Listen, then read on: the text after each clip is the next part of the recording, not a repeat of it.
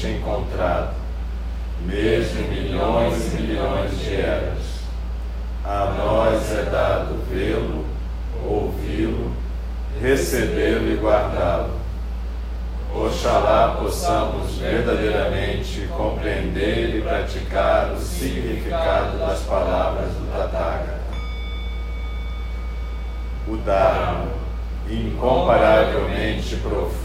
precioso, é raramente encontrado, mesmo em milhões e milhões de eras a nós é dado vê-lo, ouvi-lo, recebê-lo e guardá-lo. Oxalá possamos verdadeiramente compreender e praticar o significado das palavras do Tathagata. O Dharma, incomparavelmente profundo e precioso, é raramente encontrado, mesmo em milhões e milhões de eras a nós é dado vê-lo, ouvi-lo, recebê-lo e guardá-lo. Oxalá possamos verdadeiramente compreender e praticar o significado das palavras do Tathagata.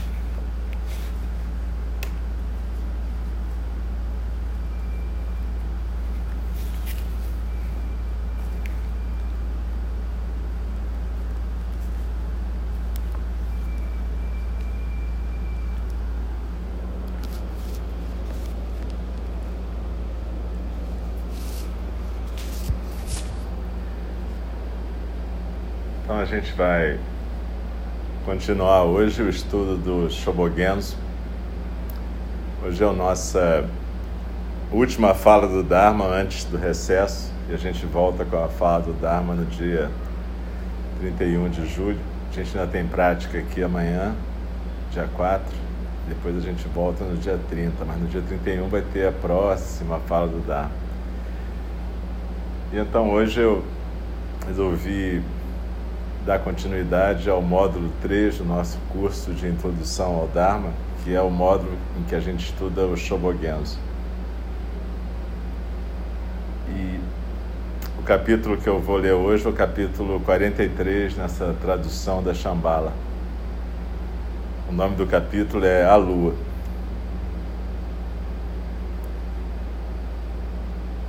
E Mestre Dogen então diz: Manifestar a realização plena das luas não se limita às luas nos primeiros nove dias do mês ou às luas nos últimos dias de um mês. As luas são plenamente realizadas e não se limitam a esses dias de início ou aos dias do final. Já que é assim, o Buda Shakyamuni disse: O corpo do Dharma verdadeiro do Buda, da forma que é, é o céu aberto. Em reação às coisas, aparecem as formas. Assim é a lua na água. A qualidade de ser da frase assim é a lua na água é a própria lua na água.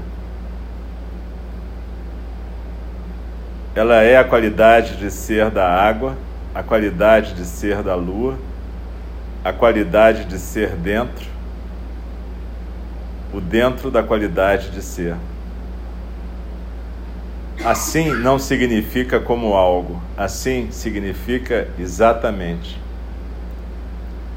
O corpo do Dharma verdadeiro do Buda é o assim do céu aberto. Este céu aberto é o ser do verdadeiro corpo do Dharma do Buda. Já que ele é o corpo do Dharma verdadeiro do Buda, a Terra inteira, o universo inteiro, todos os fenômenos e todas as aparições são o céu aberto. Centenas de folhas de grama, miríades de formas, cada coisa aparecendo como é, não é nada mais além do verdadeiro corpo do Dharma do Buda, a qualidade do ser da lua na água. O tempo no qual a lua aparece não é necessariamente a noite. A noite não é necessariamente escura. Não sejam limitados por visões estreitas que são comuns aos seres humanos. Mesmo quando não há sol nem lua, existe dia e noite. O sol e a lua não são o dia e a noite. Cada um é o que é.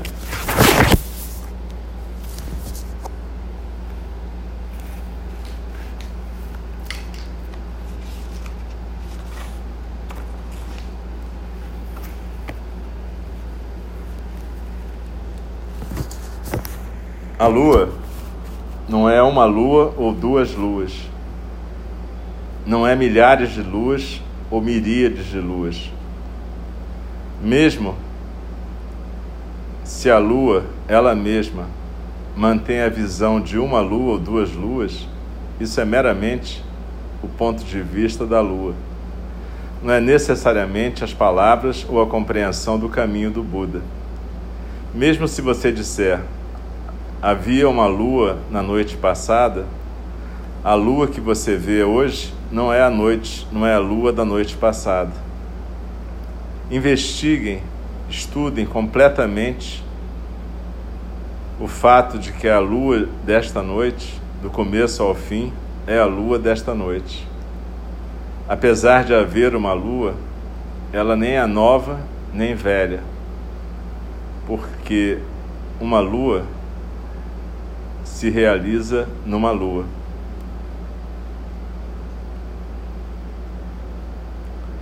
Panchan, o mestre Zen Baoji, disse: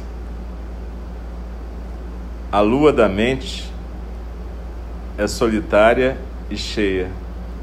Sua luz engole miríades de formas. A luz da lua, o luar, não ilumina os objetos. Os objetos não existem. A luz e os objetos, ambos desaparecem. O que é isso? O que é dito aqui é que os ancestrais e os herdeiros dos Budas sempre possuem a mente da lua, porque eles tornam a lua a sua mente. Não existe mente que não seja a lua, não existe lua que não seja mente. Solitária e plena ou solitária e cheia significa que não falta nada. Entre dois e três é o que se chama de formas em miríade. Miríades de formas são o luar, não meramente formas. Da mesma forma, sua luz engole miríades de formas.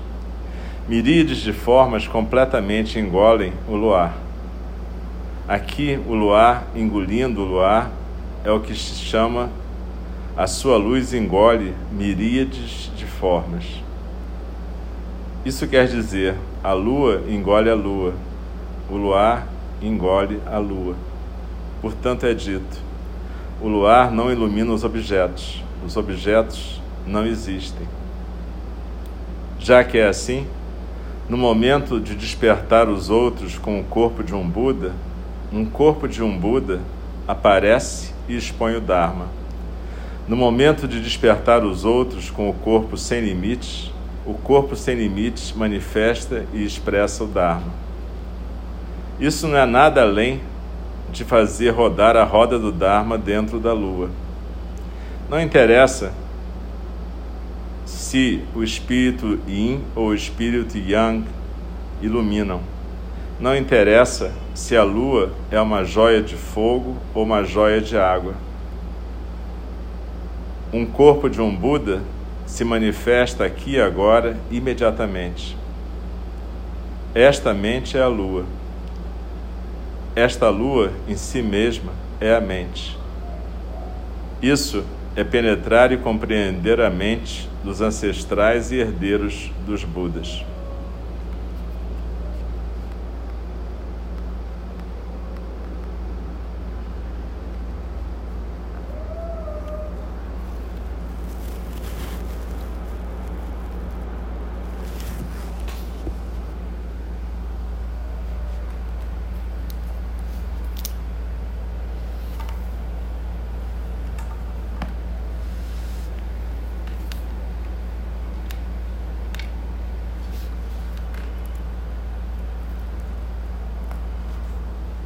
Então, Dogen Zenji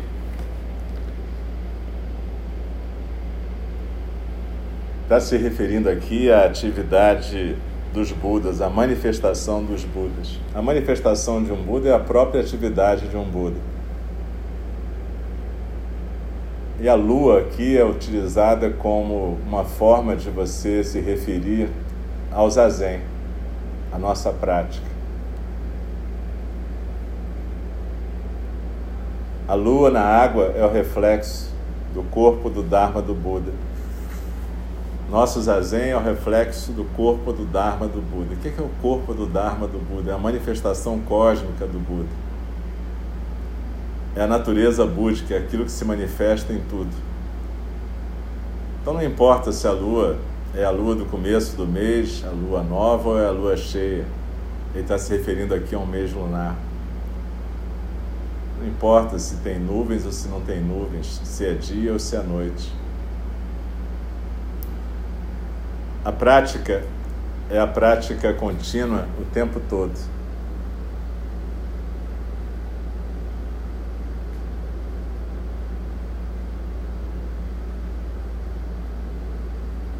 Passam nuvens, as fases aparentes da lua se modificam mas os objetos em si, como essências, não existem.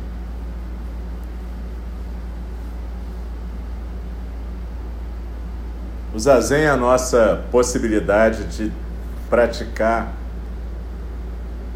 primeiro, a observação isenta, a observação quieta, a observação das aparências, como vêm e como vão.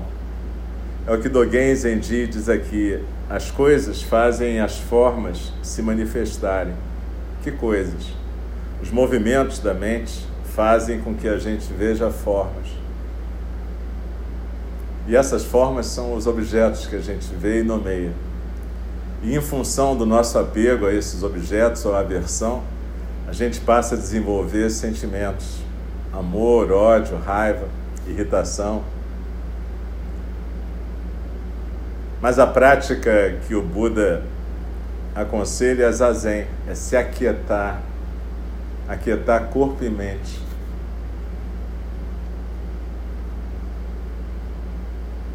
Para que o reflexo da lua possa aparecer claro na água.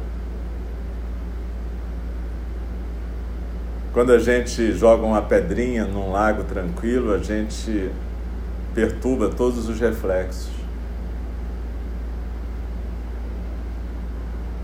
Se vocês forem observar um jardim zen japonês, vocês vão ver um monte de cascalho fino, com umas pedras no meio e umas ondas.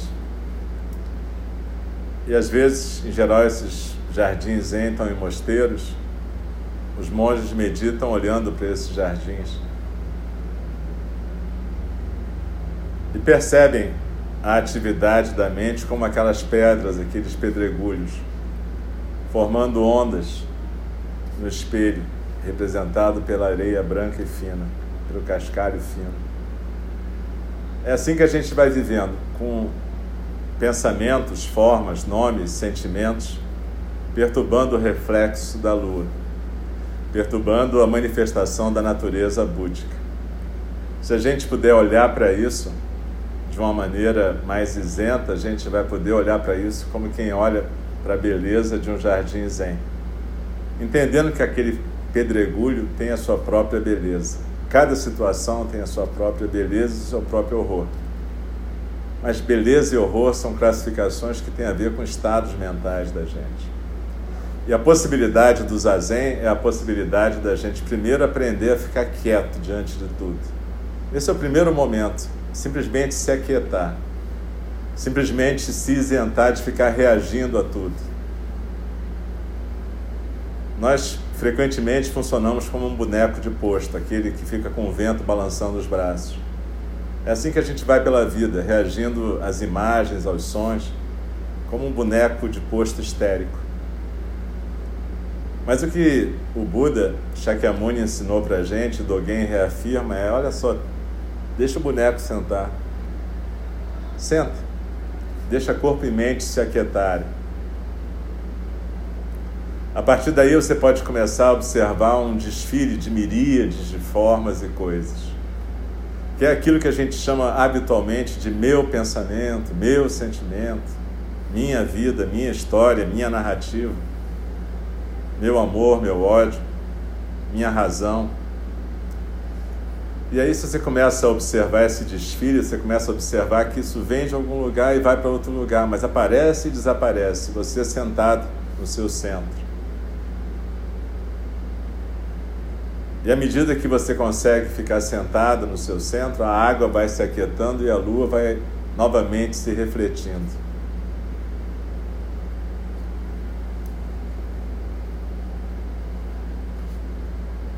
E essa lua não é tocada, esse reflexo não é tocado por nada que atrapalha a superfície do lago. No entanto, a imagem aparece e desaparece. Mas quando a gente realmente aquieta a superfície do lago, você pode até abrir mão desse observador e simplesmente deixar que a coisa seja o que é: o lago, reflexo, as nuvens, as pedras, a grama. Isso é uma coisa muito delicada, porque a maior parte das pessoas acha que a prática do Zen significa ficar indiferente. E não tem nada a ver com indiferença, tem a ver com olhar para tudo com equanimidade. Equanimidade não é indiferença, equanimidade é aceitação daquilo que aparece e desaparece. Então, quando vem a raiva, vem a raiva. Quando vem o amor, vem o amor. Você, evidentemente, vai degustar cada sentimento e cada pensamento. Mas a sua escolha é se agarrar a cada coisa como se fosse essencial ou apenas perceber o fluxo. Isso é uma escolha de cada um. E não adianta culpar os outros ou culpar o mundo pelas suas escolhas. O jeito que você cria nome e forma é o jeito que você vai viver e morrer.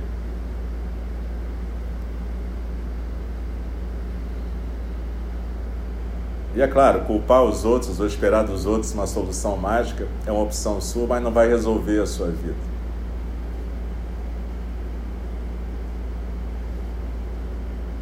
O que pode resolver é você levar a sério a possibilidade de vir a deixar esse reflexo da lua realmente se refletir na superfície tranquila do lago. Para isso você tem que praticar zazen, muito zazen. Quanto? Cada um vai saber, mas um professor meu me disse 10 anos, outro falou 20. Enfim, cada um vai descobrir. Dogen Zenji fala no Fukan Zazengi que o Buda Shakyamuni teve que sentar durante seis anos para manifestar isso e Bodhidharma nove anos. Já é uma estimativa. Então, a prática significa essa possibilidade de perceber que cada um de nós é uma manifestação momentânea e singular do corpo de Dharma do Buda. Quando ele se manifesta na nossa forma, esse é um corpo que a gente chama de corpo de expressão individual, o Nirmanakaya. Corpo de manifestação aqui e agora no samsara. Cada um de nós é um corpo de manifestação desse Buda, mas o jeito que ele vai se manifestar vai depender da nossa prática. Se a gente começar a praticar com continuidade, afinco, em algum momento a gente vai poder degustar a preciosa vida humana sem tanto apego nem aversão, sem ficar provocando sofrimento em nós mesmos ou nos outros, sem querer salvar o mundo nem condenar o mundo, sem querer resolver a vida das pessoas. E sem querer convencê-las de que estão certas ou erradas, apenas fazendo o que deve ser feito a partir da manifestação dessa natureza búdica.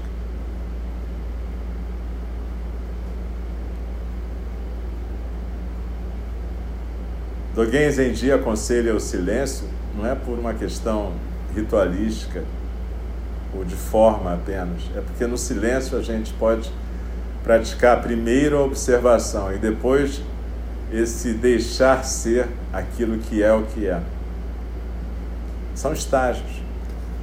O primeiro silêncio a primeira quietude é só mecânica, é só você não articular a fala e ficar quieto. Depois tem um segundo momento em que isso já é manifestação de um observador, alguém que está quieto e que se dispõe a ficar de olhos, ouvidos e coração aberto para observar. E num terceiro momento, uma outra coisa se manifesta que não é apenas o ego mesquinho ou funcional mecânico da gente, que é a própria natureza búdica. Tudo isso leva tempo e tudo isso não é linear. Isso vai e volta de acordo com a nossa prática. Às vezes a lua se esconde, às vezes não, às vezes ela está cheia, às vezes ela está nova, mas é sempre a lua inteira. Depende da nossa prática.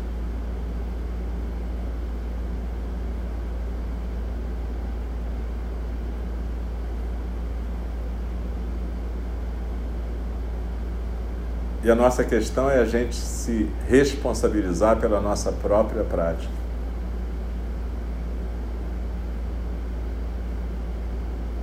Não adianta querer entender os outros ou resolver os outros se você não consegue praticar você mesmo.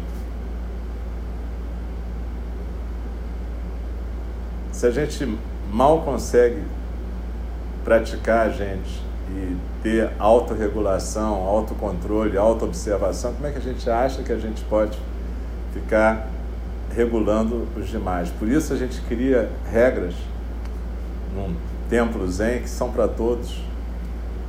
E a gente se dispõe a cumprir essas regras para facilitar a convivência de todos nós. E esses limites são claros e são estritos. E se você quebra essas regras, você é expulso da convivência por você mesmo. O que a gente não pode é achar que a gente pode fazer com que a sanga o grupo, tem que se acomodar na nossa loucura. Cada um tem que cuidar da sua loucura aqui.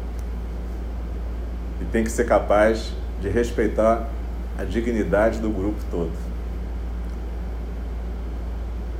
Então essa prática é muito exigente, porque ela exige atenção plena, disciplina, exige uma certa vigilância o tempo todo, não só enquanto a gente está sentado quieto no zendô, mas a cada encontro, a cada encontro a gente pode manifestar o corpo dármico do Buda ou o corpo dármico do Mara. É sempre uma escolha da gente. E cada escolha que a gente fizer vai ter as consequências que vai ter que ter.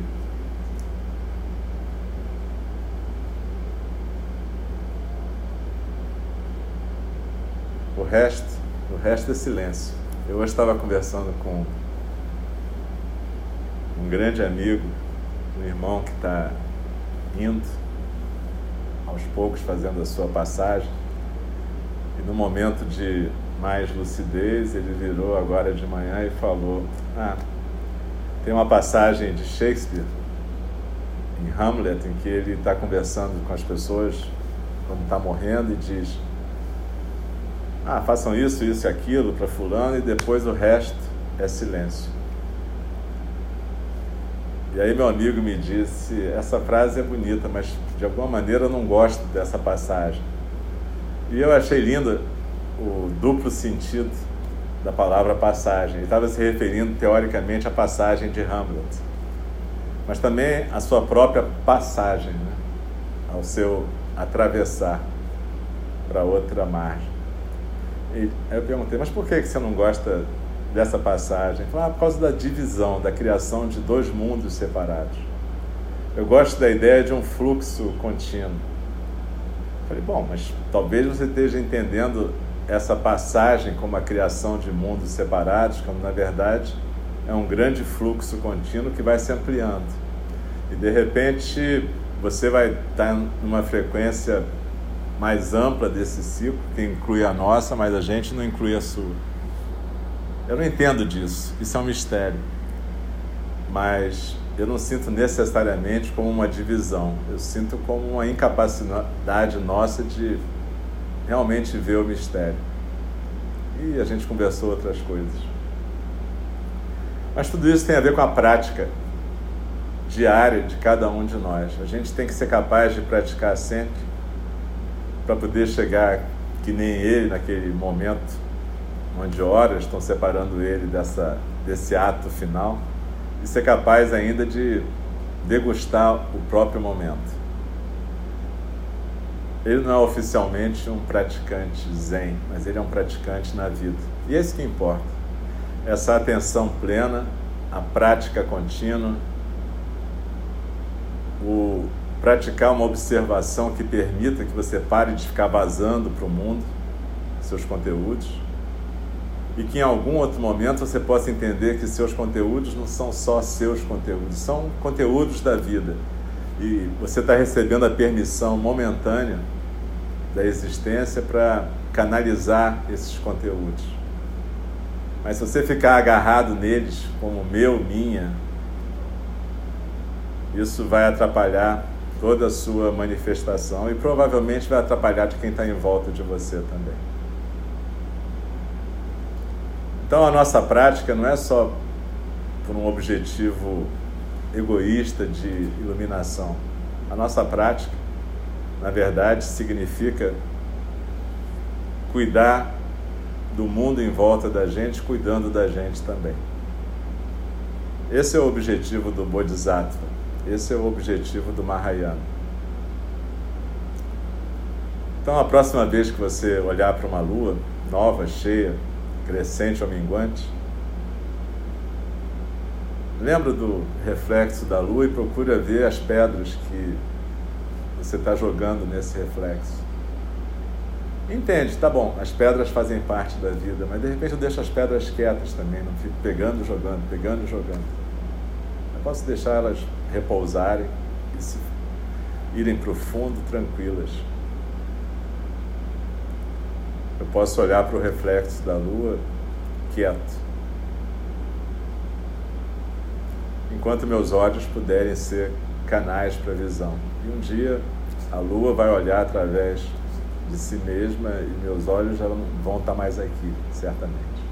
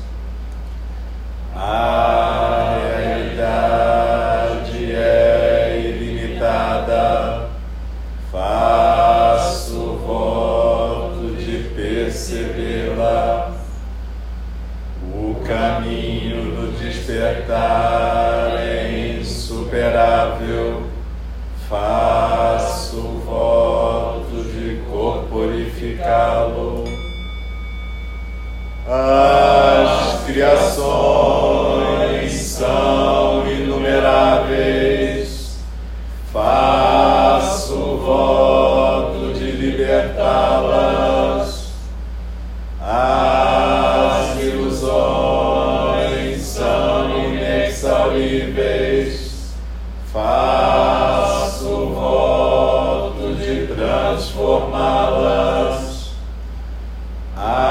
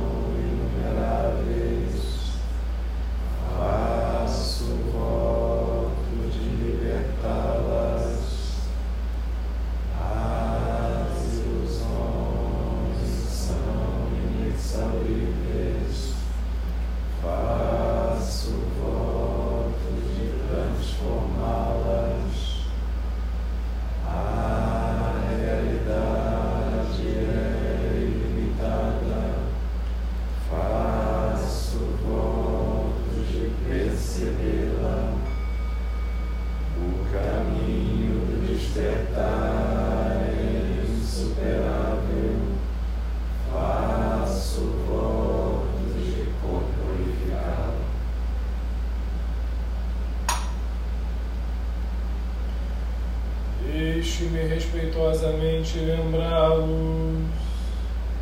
A questão de nascimento e morte é de importância suprema